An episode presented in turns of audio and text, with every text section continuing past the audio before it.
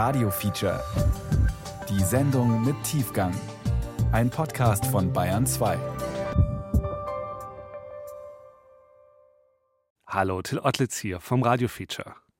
Was passiert eigentlich, wenn jemand gestorben ist, der keine Angehörigen mehr hat? Keine Freunde, keine Kollegen? Niemand, der zur Trauerfeier kommt, geschweige denn die Kosten der Beerdigung übernimmt. Dann bekommt dieser jemand eine Bestattung von Amts wegen, bezahlt von der Stadt oder Gemeinde. Gesche Piening hat sich in München auf Spurensuche nach solchen Bestattungen gemacht und dabei festgestellt, dass die manchmal gar nicht so unpersönlich oder traurig sind, wie man sich das vielleicht vorstellt. Eben weil es Menschen gibt, die sich um einsam Verstorbene kümmern.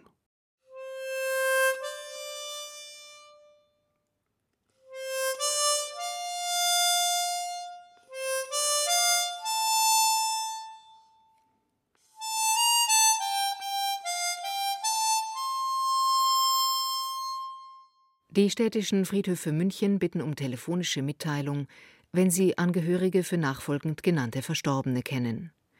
Heinrich W., 69 Jahre alt, gestorben am 25.10. Katrin C., 82 Jahre alt, gestorben am 13.11. Gustav H., 45 Jahre alt, gestorben am 7.12. Sachdienliche Hinweise an Telefonnummer 089 231 Aber ich hatte ja angerufen da in Bestattung, weil es eben in der Zeitung als, als mehr oder weniger Suchanzeige nach Angehörigen war. Und habe gesagt, ich habe zwar seit 25 Jahren nicht groß Kontakt, aber ich kann Ihnen mit Sicherheit sagen, dass keine Angehörigen da sind. Die heutige Urnentrauerfeier ist eine von den drei Bestattungen, die ich in diesem Monat von Amts wegen vornehme. Es macht mich traurig, wenn das Bestattungsinstitut uns mitteilt, dass der Verstorbene keine Angehörigen mehr hat und niemand anzurufen sei. Gibt es keine Freunde, keine Nachbarn? Gibt es keine Menschen, die ihn vermissen? Das ist das Traurige, wenn dann jemand gar niemand hat. Und wenn du dann nur so ganz allein bist und keinen heute Aber die, mal haben. was furchtbar ist, wenn gar niemand hinter den Sarg hergeht. Am Anfang war es unverständlich. Wie kann es so sein, dass jemand ganz alleine da ist? Es muss doch irgendwo gelebt haben. Es müssen es Leute sein, die, die bei ihm sind und so. Das, das war für mich unverständlich. Dann mit der Zeit, man gewöhnt sich nicht daran, aber man weiß, dass es sowas gibt und man geht ein bisschen anders um. Ich schütze mich auch ein bisschen dann von all diese Fragen und was ist dann los mit unserer Gesellschaft? Der Tod unterscheidet nicht. Wir schon. Bestattungen von Amts wegen in der Großstadt. Feature von Gesche Piening.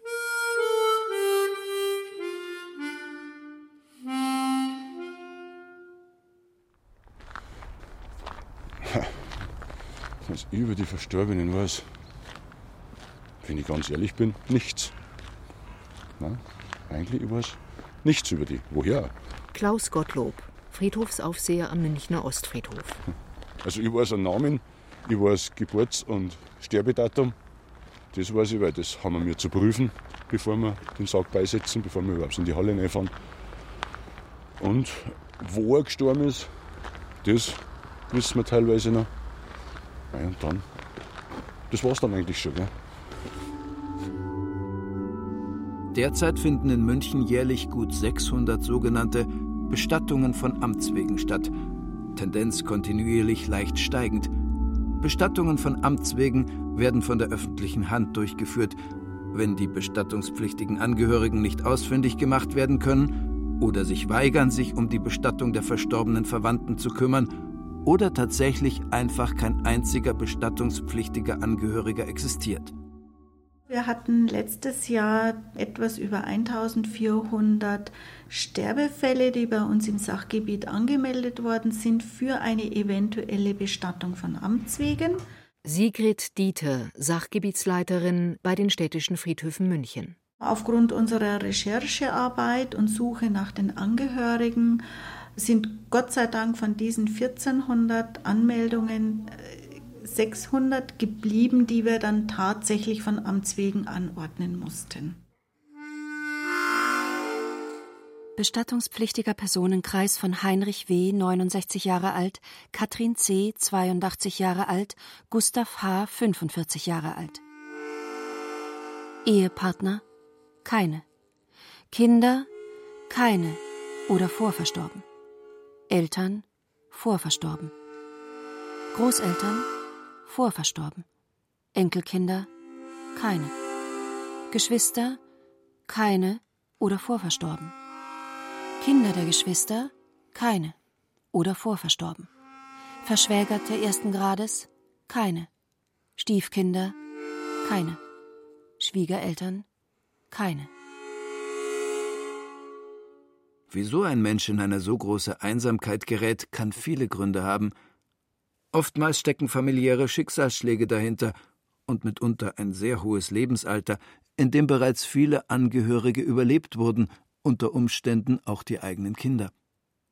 Nicht selten dünnt sich gleichzeitig auch der Freundes- und Bekanntenkreis mehr und mehr aus.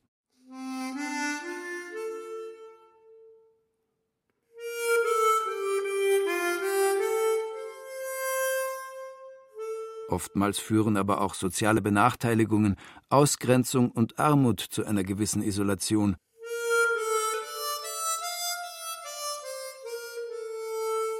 Natürlich können es aber auch ganz persönliche Gründe sein, die einen Menschen dazu bewegen, sich nach und nach komplett von allen anderen zurückzuziehen. Seien es tiefgreifende persönliche Enttäuschungen, berufliche Misserfolge, Suchterkrankungen oder psychische oder physische Leiden. Ja, da gibt es sicherlich viele Gründe. Bei dem einen treffen vielleicht drei, vier Gründe zusammen, bei dem anderen ist es nur ein einziger. Das ist ganz schwer zu sagen und es gibt auch nicht den einsamen Menschen und den einsamen Tod. Also das ist wirklich ganz, ganz vielschichtig. Marion Inhuber, Kommissarin der sogenannten Todesermittler der Polizei München, die immer dann ermitteln, wenn der leichenschauende Arzt eine ungeklärte oder unnatürliche Todesursache bescheinigt. Sicherlich werden bestimmte Faktoren eine Rolle spielen. Wenn ich heute keine Familie habe, wenn ich keiner geregelten Arbeit nachgehe, wenn ich keine sonstigen sozialen Kontakte habe, dann laufe ich sicher Gefahr oder viel eher Gefahr, dann auch einsam und unbemerkt ich finde das Wort passender, unbemerkt zu versterben. Ganz klar. Weil da ist keiner, der nachfragt, wo bleibt sie denn? Wo ist sie denn?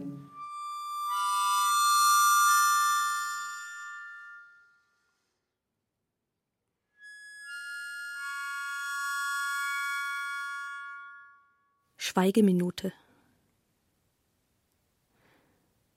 Was geht einem durch den Kopf, wenn man jemandem gedenkt, den man nicht kennt? Was? Was geht einem durch den Kopf, wenn man jemanden gedenkt, den man nicht kennt? Was geht einem dann durch den Kopf, wenn man gar nicht kennt, wie man gedenkt?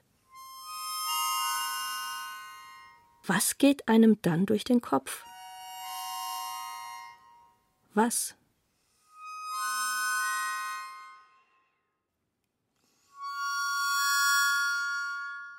Von Heinrich W., 69 Jahre alt, Katrin C., 82 Jahre alt und Gustav H., 45 Jahre alt, wurden keine bestattungspflichtigen Angehörigen gefunden, die ihre Totenfürsorge hätten übernehmen können. Eine Bestattungsvorsorge hatten sie alle nicht. Ihr Freundes- und Bekanntenkreis war vermutlich überschaubar.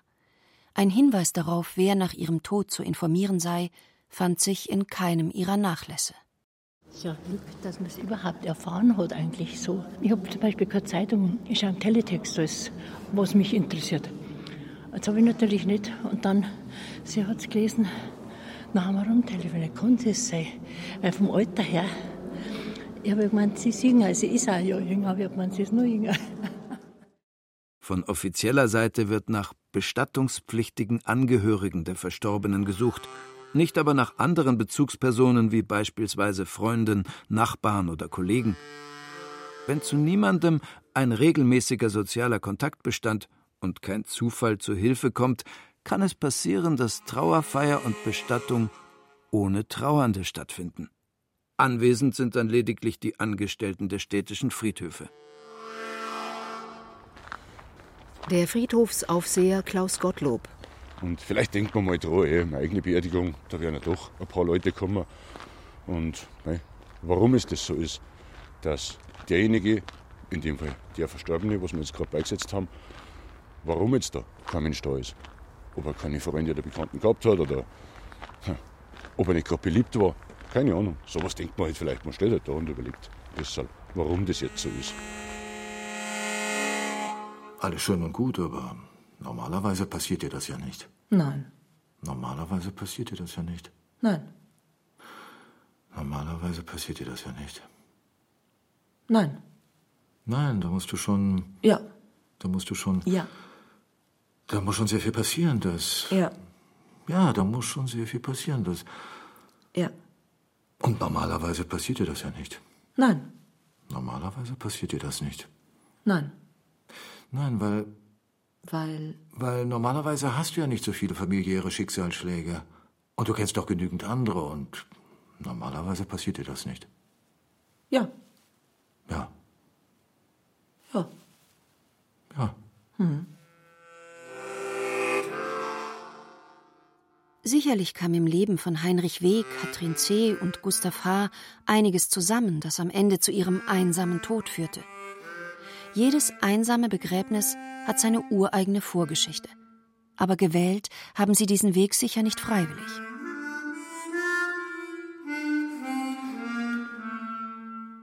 Ich weiß jetzt nicht, ob es mit der Stadt zusammenhängt, weil ich bin jetzt doch gewohnt von Sauerlach draußen, sage ich mal, von, Ja, vom, vom ländlichen her. Ja, da ist, läuft das jetzt schon ein bisschen anders ab. Aber Ja, dass so gar keiner da war, das das hat mich jetzt echt überrascht, ehrlich gesagt. Ja. Sie war ein bisschen verschlossen halt. Hat nicht so den Kontakt mit mir. Dass wir alles telefonieren oder zusammenkommen oder sonst was. Ist schade dann, ja. Aber wenn sich jemand so zurückzieht, ist er selber schuld. Ich weiß es nicht. Ich meine, wir, sind da eine Millionenstadt. Gell? Ich denke, das ist jetzt nur meine Meinung, da geht man als Einzelner eher unter als wir am Dorf. Aber wie kommt das vielleicht?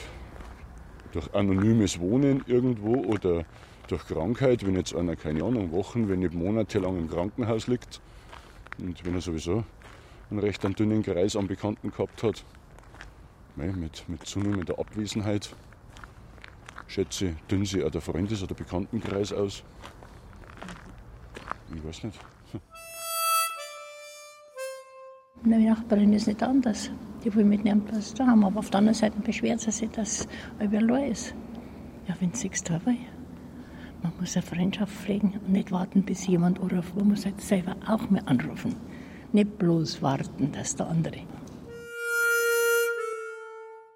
Einsam zu sterben ist eine sehr beunruhigende Vorstellung, die jeder gerne weit von sich schiebt. Aber so ganz schlüssig ist dieses Verhalten nicht. Denn vor einer Kombination aus unglücklichen Umständen, Schicksalsschlägen und Erkrankungen ist keiner sicher. Und auch wenn das ganz konkrete Schicksal von Menschen wie Heinrich W., Katrin C. und Gustav H. für uns nicht im Detail zu rekonstruieren ist, weil es niemanden mehr gibt, der darüber erzählen kann, ist eines sicher. Ihre Lebensgeschichte ist keine, die von großen Gestaltungsspielräumen erzählt. Ich sage jetzt mal, treffen kann es jeden. Kommissarin Marion Inhuber, Todesermittlerin der Münchner Polizei. Also man kann das jetzt nicht an einer bestimmten Schicht festmachen. Also sicherlich wird es jetzt nicht den Familienvater mit drei Kindern und Ehefrau treffen. Das ist schon klar, ja. Aber ansonsten, ja, jeder, der, ich sage jetzt mal, alleine lebt in einer Wohnung und keinen regelmäßigen sozialen Kontakt hat. Und mit regelmäßig, das ist dann schon so, sag ich jetzt mal, mindestens einmal in der Woche. Zu wem auch immer, ob das jetzt zu Familienmitgliedern ist oder zu Nachbarn, zu Freunden, egal, zum Hausarzt, ganz egal. Also jeder, der diesen regelmäßigen Kontakt nicht hat, den kann es treffen. Ein einsamer Tod kann jeden treffen. Jeden, der einsam lebt. Einsam zu leben heißt aber nicht zwangsläufig, dass man sich auch einsam fühlt. Unsere heutige Lebensweise erweckt oftmals den Eindruck, als wären wir von sehr, sehr vielen Menschen umgeben, und vielleicht sind wir das auch. Aber ersetzen diese Kontakte im Ernstfall flüchtiger werdende Familienstrukturen? Ersetzen diese Kontakte in Zeiten wachsender Singlehaushalte in Großstädten verbindliche Partnerschaften? Sind diese Kontakte belastbar genug, um sich gegenseitig mit einer Totenfürsorge zu betrauen?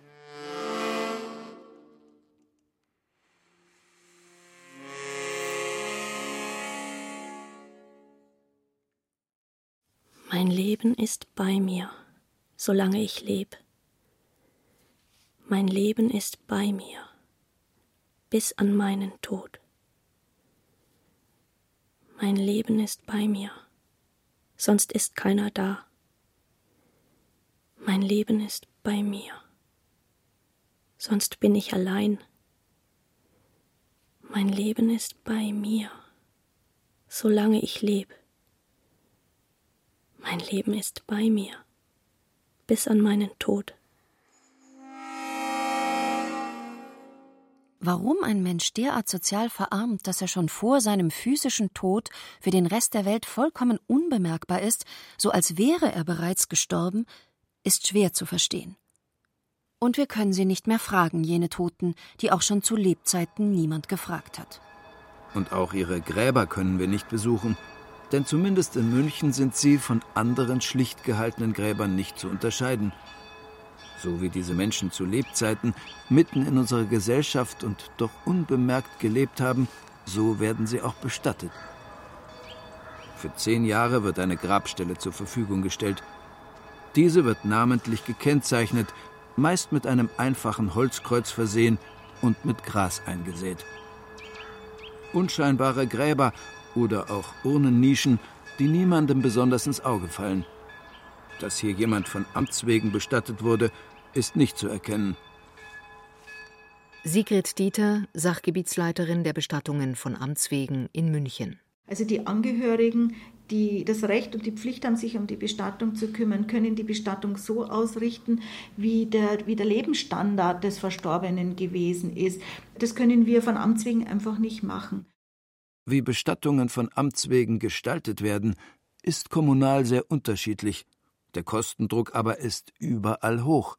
Handelt es sich doch um öffentliche Gelder, über die Rechenschaft abgelegt werden muss. Und so gibt es bundesweit viele kostengünstige Varianten. Von gänzlich unwürdigen Sammelbestattungen im Minutentakt im anonymen Urnenfeld zu Discounterpreisen bis hin zu schlichten, einigermaßen pietätvollen, schmucklosen Erdbestattungen auf Sozialbestattungsniveau. Jede Kommune entscheidet selbst. Dann wird die heute nicht, wird die heute nicht, in, nicht eingesetzt. Werden die da zehn Jahre abgesetzt? Vielleicht haben Sie was erfahren. Ich habe gehört, irgendein Bericht hat mir jemand erzählt, die kommen alle zehn Jahre in irgendeine Aufbewahrung. Sie kommt da runter. Gell? Die kommen irgendwie in eine Art Keller. Also nennt sich wahrscheinlich äh,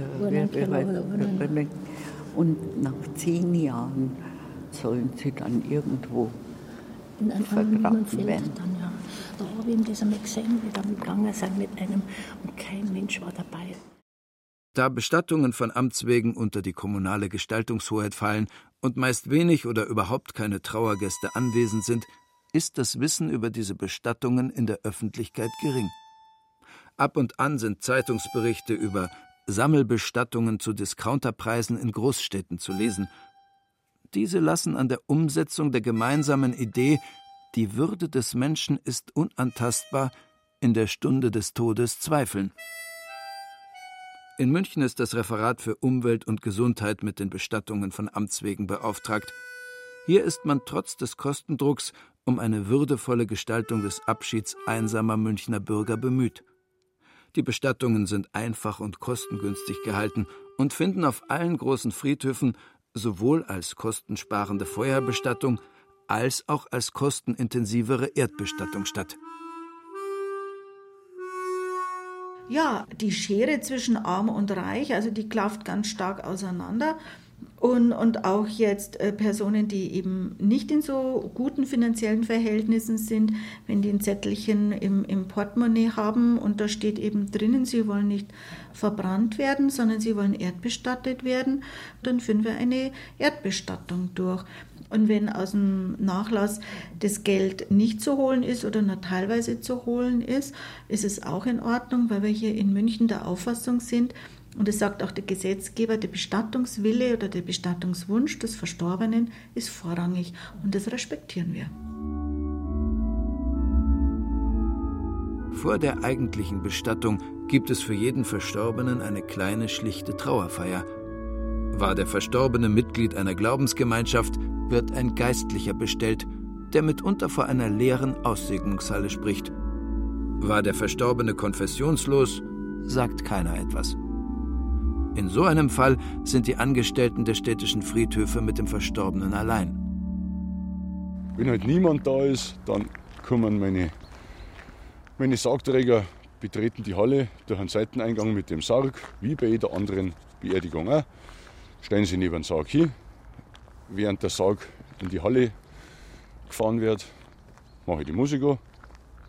Und dann gibt es anschließend nochmal so etwas wie eine Gedenkminute. Genau, und dann schalte die Glocke ein und dann gehen wir raus. Mit oder ohne Angehörige. Wie man lebt, so stirbt man. Ja. Wie man lebt, so stirbt man. Ja. Wie man lebt, so stirbt man. Ja. Wie lebe ich? Wie meinst du das? Wie lebe ich? Wie lebe ich? Wie lebe ich und wie sterb ich dann?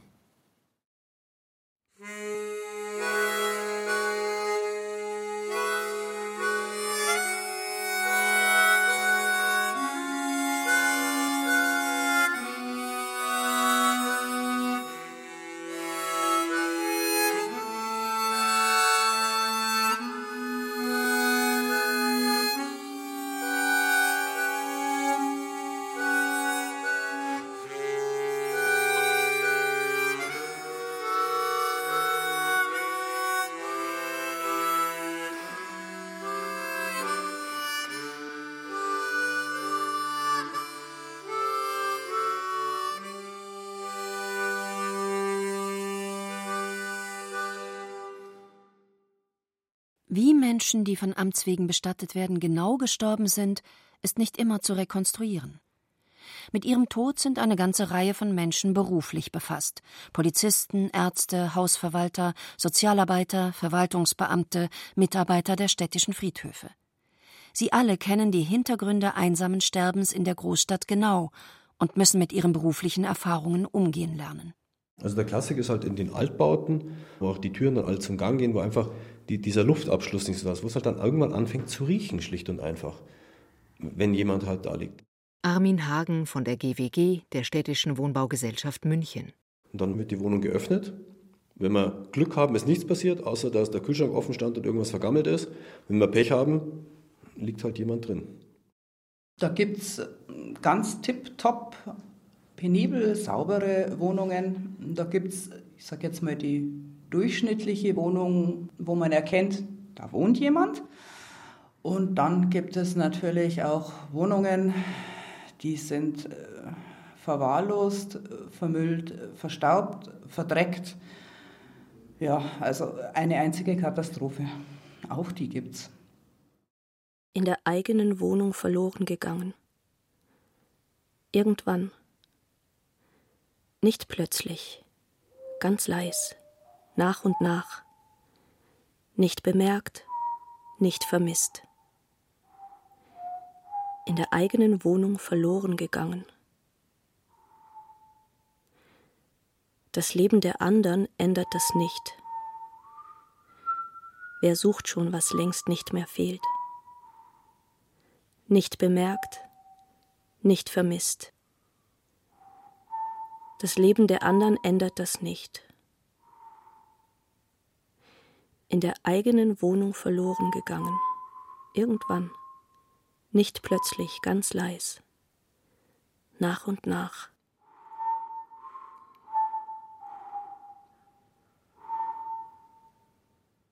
Das ist das Schlimmste, was einem passieren kann. Also wenn man in eine Wohnung reingeht und wenn es dann auch noch so lustig ist, dass die Rollos runtergelassen sind und man lässt einfach, man zieht halt das Rollo hoch und da liegt jemand. Also das dauert ein paar Tage, bis man das wieder los wird. Und ich kann nur sagen, also ich persönlich, diesen Geruch, den wird man nicht los. Also der ist irgendwie, das ist absolut unschön, das ist die Katastrophe für jeden Hausverwalter.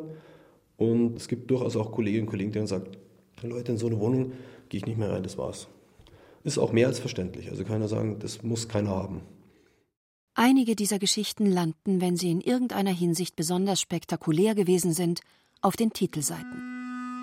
Doch meist erzählen die Geschichten, die es eben nicht bis auf die Titelseiten schaffen, viel mehr über einsames Sterben.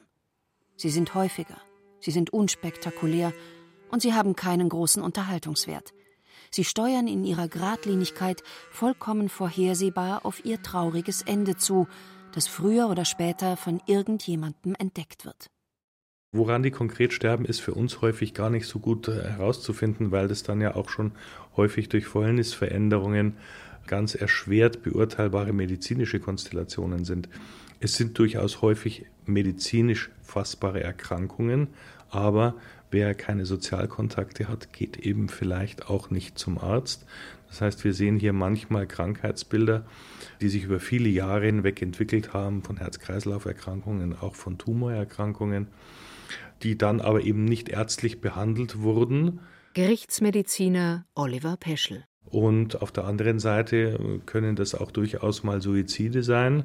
Es können aber auch Todesfälle sein, wo wir dann letztlich sagen müssen, wir finden jetzt keine Zeichen einer äußeren Gewalteinwirkung, aber wir können die Todesursache im Detail nicht mehr klären. Auch das ist nicht sehr ungewöhnlich. Diejenigen, die von Berufswegen immer wieder mit dem Tod einsam Verstorbener zu tun haben, müssen einiges aushalten können. Sie werden regelmäßig mit trostlosen Sterbefällen konfrontiert. Ihre Arbeit findet jenseits der öffentlichen Wahrnehmung statt, genau wie das Leben und der Tod der einsam Verstorbenen. Aber sie können viel erzählen. Tragisches, Abstruses, Komisches. Ich kann mich aus dem Leichenschaudienst mal an eine Geschichte erinnern.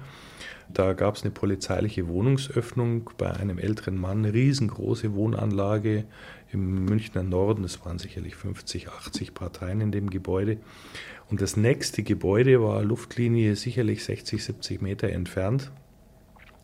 Und der Mann lag tot in der Wohnung und ich habe die Polizeibeamten dann gefragt, wer hat sie denn veranlasst, die Wohnung aufzumachen? Und dann sagte er, es waren die Nachbarn von gegenüber. Da habe ich gesagt, das kann doch gar nicht sein, die können doch auf die Entfernung das gar nicht sehen. Und dann erzählte der Polizeibeamte, ja, die Nachbarn frühstücken immer auf dem Balkon und das zur selben Zeit. Und zur selben Zeit ist der Betroffene immer aufgestanden, auf seinen eigenen Balkon gegangen, um über das Balkongeländer zu pinkeln. Und das hat er an diesem Tag nicht gemacht. Und daraus haben die gegenüberliegenden Nachbarn aus ähm, etlichen Metern Entfernung geschlossen, da stimmt irgendetwas nicht und haben die Polizei angerufen.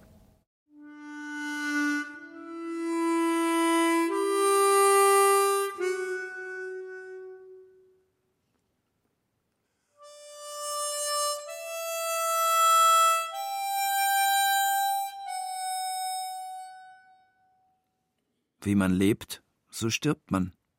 Die Gewohnheiten der Menschen sind so unterschiedlich wie die Umstände ihres Todes.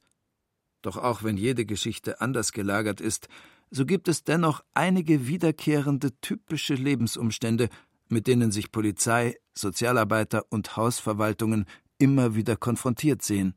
Menschen, die beispielsweise jahrelang oder jahrzehntelang schon alkoholkrank sind, dadurch bedingt auch keiner Berufstätigkeit nachgehen, die außer, ich sage jetzt mal, ihren Saufkumpanen, also in Anführungszeichen Saufkumpanen, keine sozialen Kontakte haben oder vielleicht noch nicht einmal das, also die sozusagen bestenfalls bei ihrem äh, nächsten äh, Kioskbetreiber oder im Getränkemarkt einigermaßen vom Sehen her bekannt sind, die also sozusagen dann alleine in ihrer Wohnung trinken. Der Klassiker ist die Scheidung, Trinken, Arbeitsplatzverlust und dann möglichst noch, wenn, wenn man dann die eheliche Wohnung verlassen muss, das machen meistens die Männer, weil die Damen mit den Kindern drinbleiben, was eigentlich mehr als verständlich ist. Und dann geht es sehr schnell, dass man da runterfällt, auch wohlsituierte Menschen, Ehewohnung weg. Ich finde nicht gleich wieder eine Wohnung in München, bin dann irgendwo in der Unterkunft oder fange Saufen an, dann geht das verdammt schnell. Im eigenen Leben verloren gegangen. Irgendwann, ganz plötzlich und leis, nach und nach, nicht bemerkt, nicht vermisst im eigenen Leben verloren gegangen. Das Leben der anderen ändert das nicht. Wer sucht schon, was längst nicht mehr fehlt? Das ist schon so eine Gruppe, ja, mit denen haben wir doch immer wieder zu tun. Und dann gibt es noch eine Gruppe, ja, das sind in der Regel ältere oder alte Menschen, die aus verschiedensten Gründen einsam sind. Die haben keine Familie mehr, die haben keinen Freundeskreis, vielleicht weil der altersmäßig einfach auch schon verstorben ist. Die haben keinen Kontakt zu den Nachbarn, sei es, dass die Nachbarn das nicht wollen, sei es, dass die älteren Menschen das nicht wollen. Also das ist sicherlich auch eine Gruppe und ich denke, dass diese Gruppe auch wächst. Aber nicht immer sterben einsame ältere Menschen in ihrer eigenen Wohnung. Aufgrund von Krankheiten und einem erhöhten Pflegebedarf kommen sie in ihrer letzten Lebensphase oftmals in eine Pflegeeinrichtung. Im Gegensatz zu Menschen, die plötzlich in ihrer eigenen Wohnung versterben, birgt der Einzug in ein Pflegeheim für Menschen ohne Angehörige oftmals die Chance, sich für ihren Tod noch das eine oder andere zu wünschen. In einer sogenannten vorausschauenden Versorgungsplanung werden diese Wünsche beim Einzug festgehalten und bieten den Pflegekräften im Sterbefall Anhaltspunkte, was für eine Art von Hilfe sich der Sterbende für seine letzten Stunden vorgestellt hat. Für einen Bestattungsvorsorgevertrag ist es dann allerdings bereits zu spät. Wenn keine Angehörigen da sind, wird von Amts wegen bestattet. In einer städtischen Einrichtung verloren gegangen Irgendwann. Nicht plötzlich. Ganz leis. Nach und nach. Nicht bemerkt. Nicht vermisst. Das Leben der anderen ändert das nicht. Eine weitere Gruppe, deren Leben oftmals mit einer Bestattung von Amts wegen endet, sind Wohnungslose. Sie sterben oft deutlich früher als andere Menschen. Also so ein Leben auf der Straße macht die Menschen schon kaputt. Also das sind ganz typische Erkrank Krankheiten, beispielsweise offene Beine durch diese Kältesachen, schlecht ernährt. Auch. Die haben dann schon so viel mitgemacht, möglicherweise manche auch mit Alkohol. Anders ist ja das oft gar nicht auszuhalten. Aber man kann da manchmal gar nicht sagen, was der Ursache und was der Wirkung ist. Karin Lohr, Geschäftsführerin der Münchner Obdachlosenzeitung BIS. Man wird sehen an den Daten, dass viele Mitte 60 an den Folgen von dem schweren Leben sterben, das sie geführt haben. Irgendwo in München verloren gegangen. Irgendwann. Ganz plötzlich. Ohne Sang, ohne Klang. Nicht bemerkt, nicht vermisst. Das Leben der anderen ändert das nicht. Wer sucht schon, was längst nicht mehr fehlt?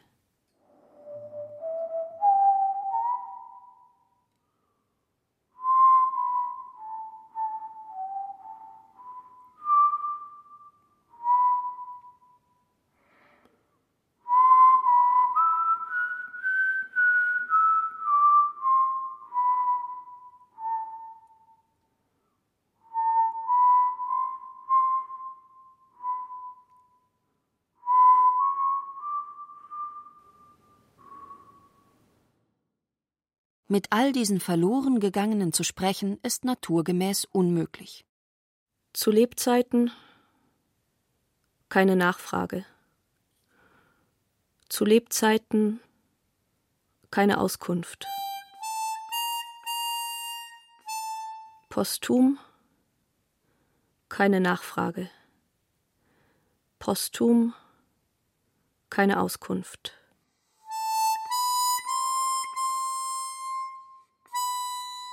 Keine Nachfrage. Keine Nachfrage. Aber warum eigentlich? Wie? Warum ist das so? Was? Also warum müssen wir uns so dringend, ich meine, das tun wir doch die ganze Zeit. Was? Uns abgrenzen von denen, die es nicht auf die Reihe gekriegt haben. Hm.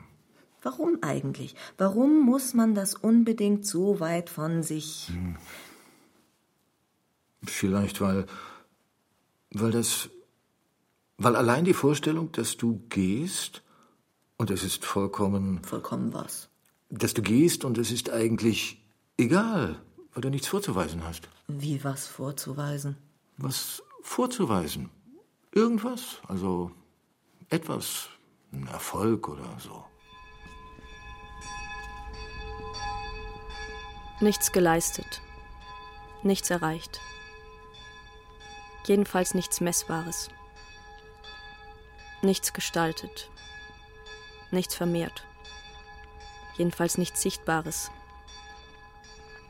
nichts verändert, nichts bewegt, jedenfalls nichts Wertbares, nichts erfunden, nichts geprägt, jedenfalls nichts Haltbares. Ein Albtraum ist es, eine Qual. Für jeden, der den Zeitgeist nicht völlig ignorieren will. Ein Albtraum ist es, eine Qual für jeden, der das Ende zur finalen Bewertung macht. Bestattungen von Amts wegen verweisen auf Schicksale, die all das nicht vorzuweisen haben, was heute als erstrebenswert gilt etwas aus sich zu machen, erfolgreich zu sein, Karriere und Privates spielend miteinander zu verbinden, für alle Lebenslagen und den Tod vorzusorgen, das Leben kreativ in die Hand zu nehmen, Mehrwert zu schaffen, sich dabei am besten noch selbst zu verwirklichen und dabei Spaß zu haben. Bestattungen von Amts wegen erzählen die Geschichte von sozialem Abstieg, Erfolglosigkeit und Einsamkeit.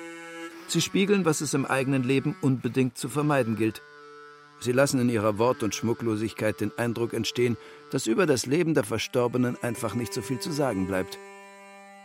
So werden Bestattungen von Amts wegen wie die von Heinrich W., Katrin C. und Gustav H.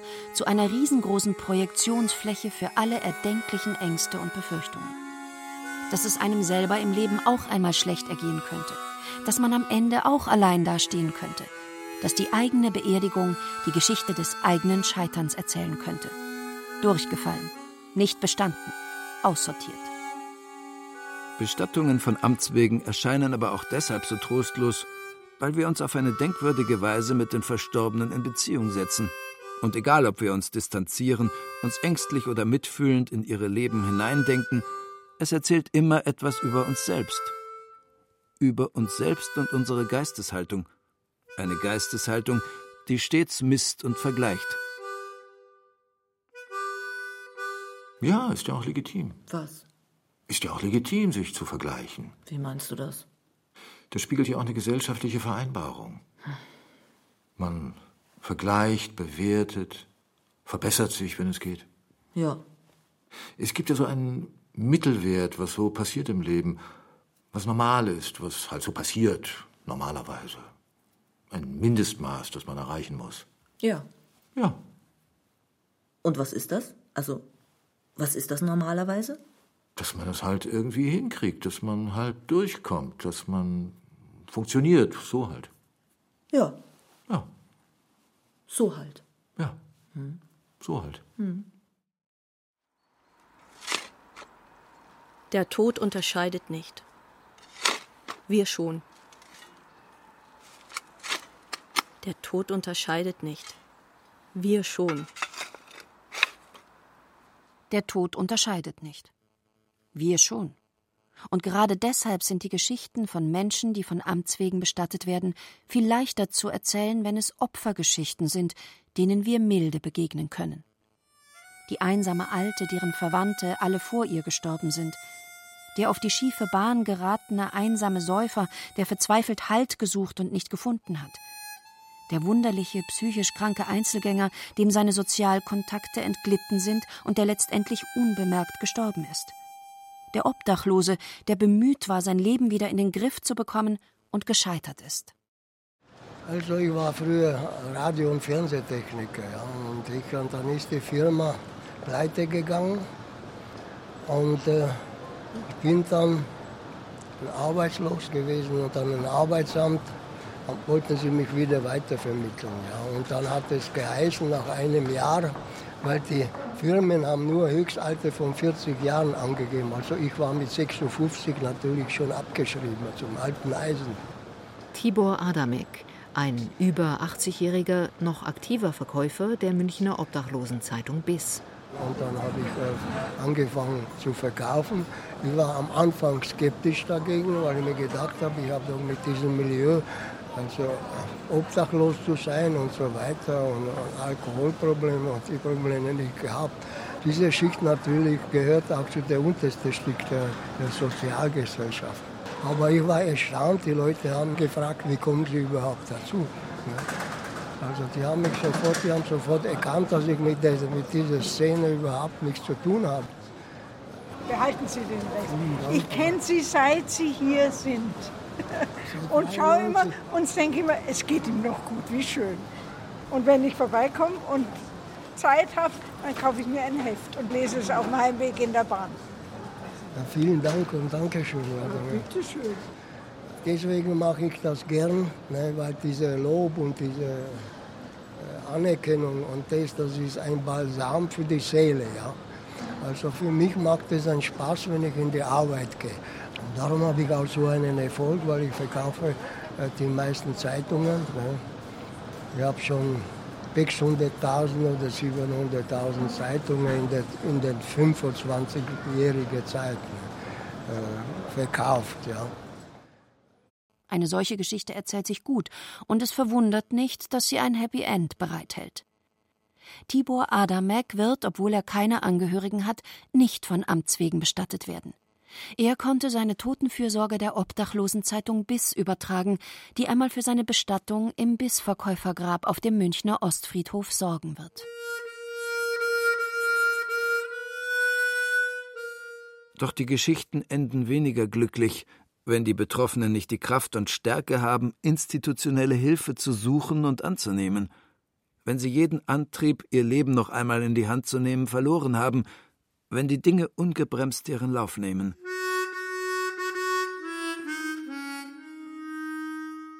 Es ist schade dann, ja. Aber wenn es jemand so zurückzieht, ist er selber schuld.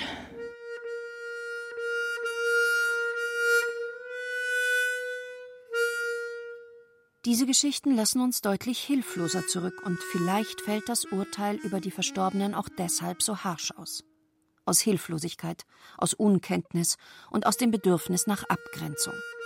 Der Tod unterscheidet nicht, wir eben schon. Ein Besuch in einer Institution, die es sich auf die Fahnen schreibt, eben jenen Menschen zu helfen, die ihren Antrieb, das Leben selbst zu gestalten, verloren haben. Unser Träger, das ist das Evangelische Hilfswerk und das Evangelische Hilfswerk bietet unterschiedliche Angebote für Menschen in sozialen Notlagen mit besonderen sozialen Schwierigkeiten an. Wiebke Nold-Kemper, Leiterin der Lebensplätze in München. Und ein Angebot sind die Lebensplätze, speziell für ehemals wohnungslose ältere Frauen.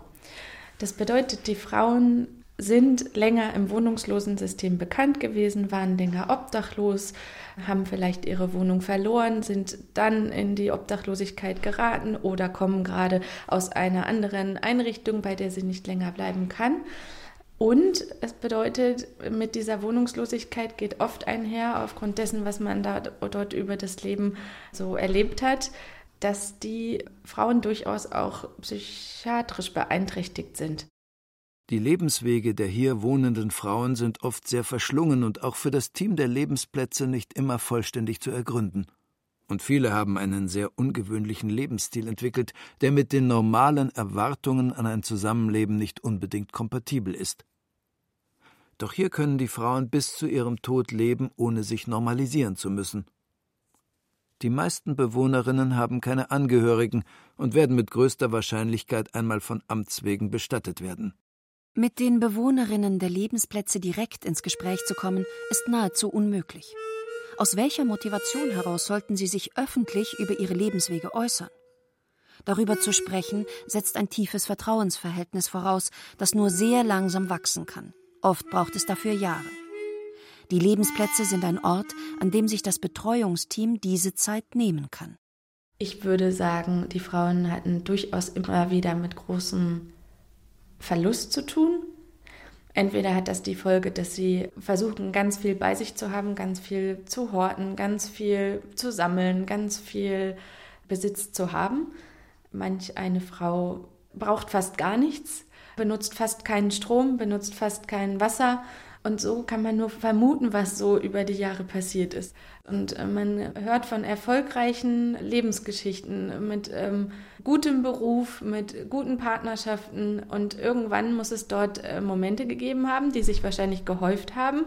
Ob das eine Scheidung ist, ob das ein Arbeitsplatzverlust ist, ob das eine Erkrankung ist, ob das mehrere Erkrankungen sind, dann stelle ich mir das so vor, dass eins zum anderen kam und das auf einmal nicht mehr unbedingt zu bewältigen war, dass Wohnungen verloren wurden, weil man das Geld nicht mehr hatte, die Miete zu bezahlen wenn man einen Lebensstil entwickelt hat, bei dem man sich nicht mehr an die Hausregeln halten kann oder aber einfach auch wirklich aus finanziellen Gründen die Miete nicht bezahlt wird, man sich aber auch nicht darum kümmert, dass die Miete übernommen wird, dann kann das dazu führen, dass man irgendwann die Wohnung verliert oder vielleicht sogar geräumt wird.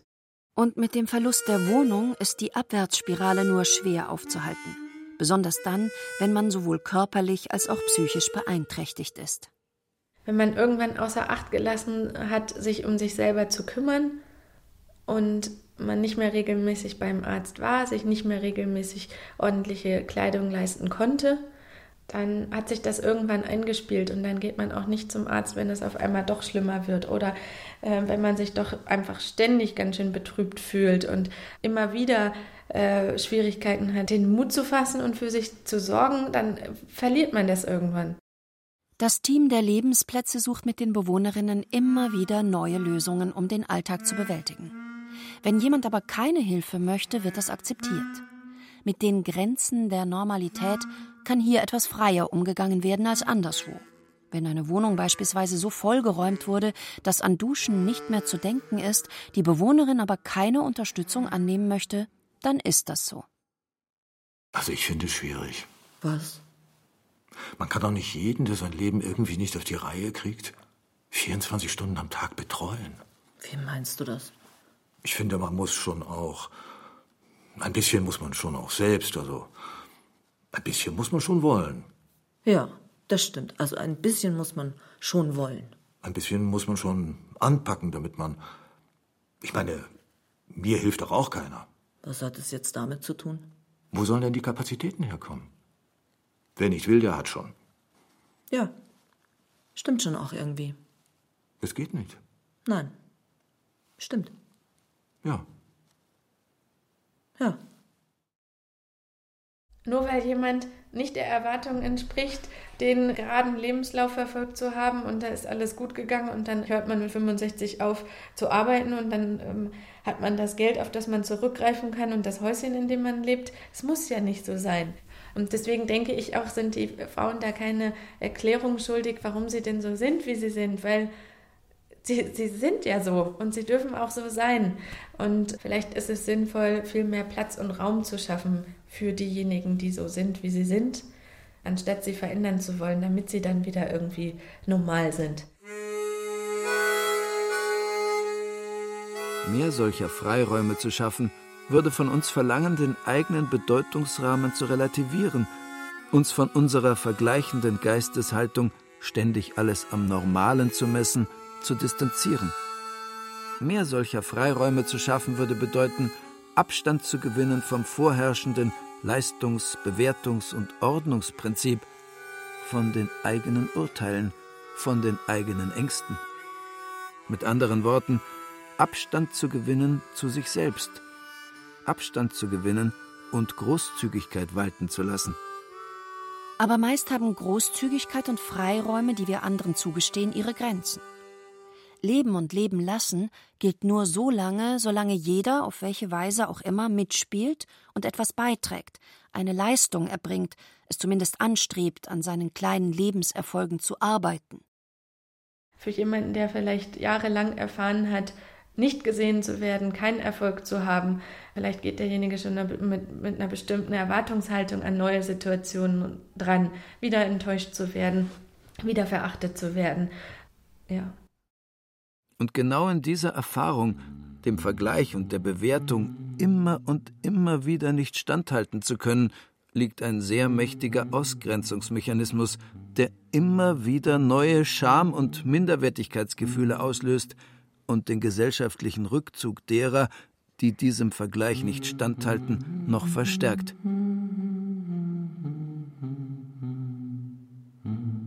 Der Tod unterscheidet nicht, wir schon.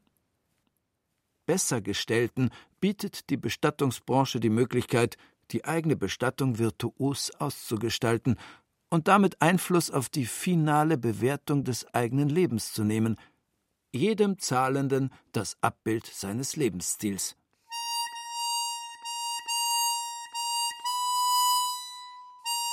Und so besteht die gesellschaftliche Schere über das Leben hinaus bis in den Tod.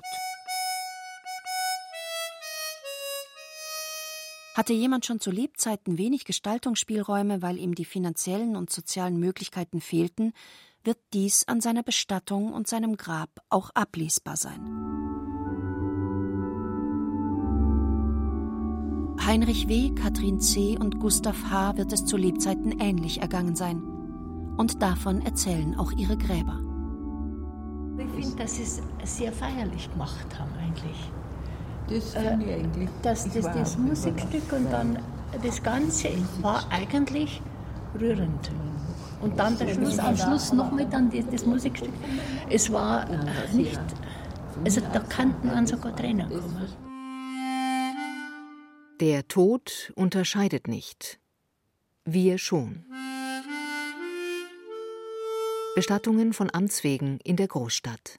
Feature von Gesche Piening.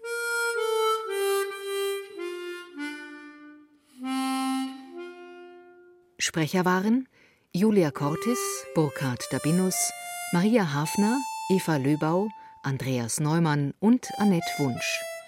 Musik Martin Lickleder. Regie Gesche Piening. Ton und Technik Daniela Röder. Redaktion Katja Huber. Die Namen der per Suchanzeige der Münchner Friedhöfe genannten Verstorbenen wurden fiktionalisiert.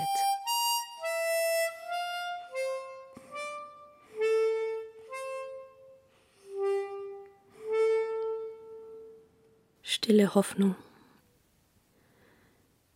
Möge der Tod, möge er doch ganz anderer Logik folgen als dem Vergleich. Möge der Tod, möge er doch ein Urteil nicht kennen. Möge er doch, möge der Tod, möge er doch, möge er doch ganz Neues uns bringen. Möge der Tod, möge er doch, ach, möge er doch, möge er doch.